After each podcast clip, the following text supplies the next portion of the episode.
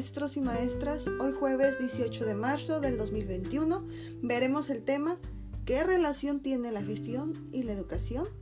Vamos a empezar.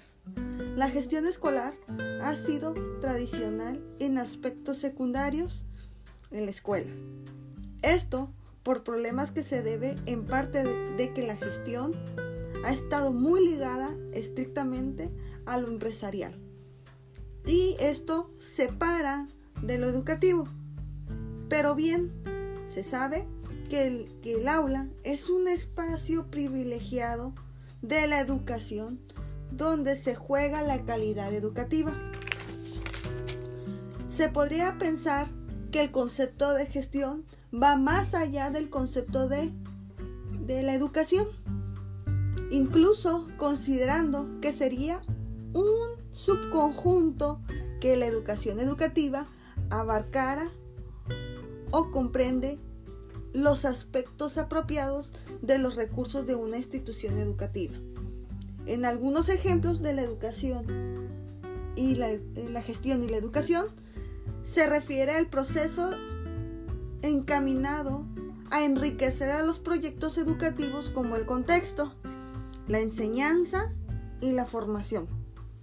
Con ello, las habilidades, los valores, las creencias y los hábitos pueden crear, ¿verdad? Una relación, ¿verdad? En conjunto en la educación.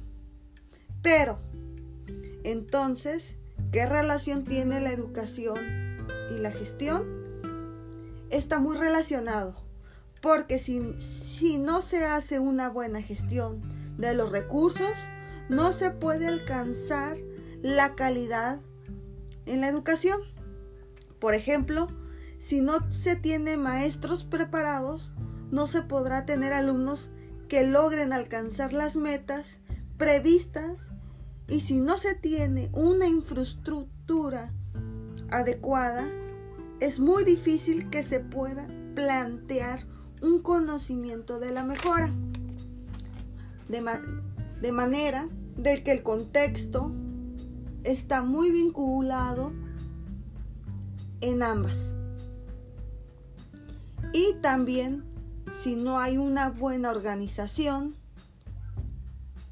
un planteamiento de objetivos específicos, no podrá obtener una calidad educativa.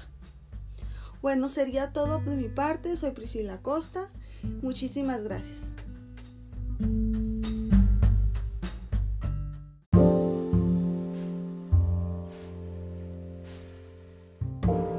Bienvenidos a mi podcast de educación en ambientes virtuales de aprendizaje. Hoy, 22 de marzo del 2021, vamos a hablar sobre las tres competencias necesarias que debe de poseer los docentes que se desarrollen en ambientes virtuales o clases en línea.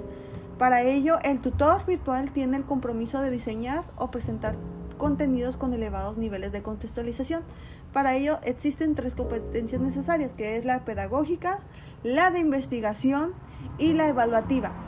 La competencia pedagógica es el conjunto de conocimientos, habilidades, capacidades, destrezas y actitudes con los que debe de, con los que cuenta el docente para poder intervenir de manera adecuada en la formación integral de los estudiantes. Esto nos referimos a las capacidades de desarrollar todo el proceso de enseñanza-aprendizaje. Las habilidades de dominar y adecuar los contenidos a la plataforma, esto con el número de sesiones y a los recursos disponibles teniendo presente el rol del estudiante. Estas actividades de tutoría también son competencias pedagógicas porque es cuando el docente tiene la oportunidad de impulsar al estudiante a construir y reforzar sus aprendizajes. la retroalimentación también es un área de oportunidad y puede crear los hábitos de estudio de un proyecto de ambiente virtual. También existe otra competencia, es la competencia de investigación.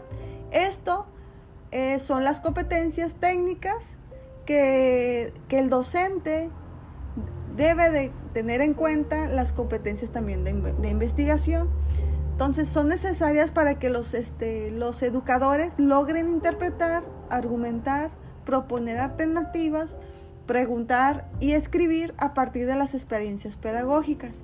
Esto el docente debe tener la capacidad de buscar información y utilizarla de manera crítica. Otra de las competencias que existen son las competencias evaluativas. Esto se refiere a que tienen un buen manejo de las técnicas de evaluación, ya sean a través de herramientas que permitan evaluar las destrezas y el nivel de aprobación de los conocimientos de los estudiantes. Además de que favorezca al estudiante, puede también dar un avance de lo largo del curso ¿no? en, la, en la cuestión de la evaluación. Bueno, esto sería por mi parte sobre las tres competencias necesarias que debe de tener un docente. Espero que tengan un bonito día y muchísimas gracias.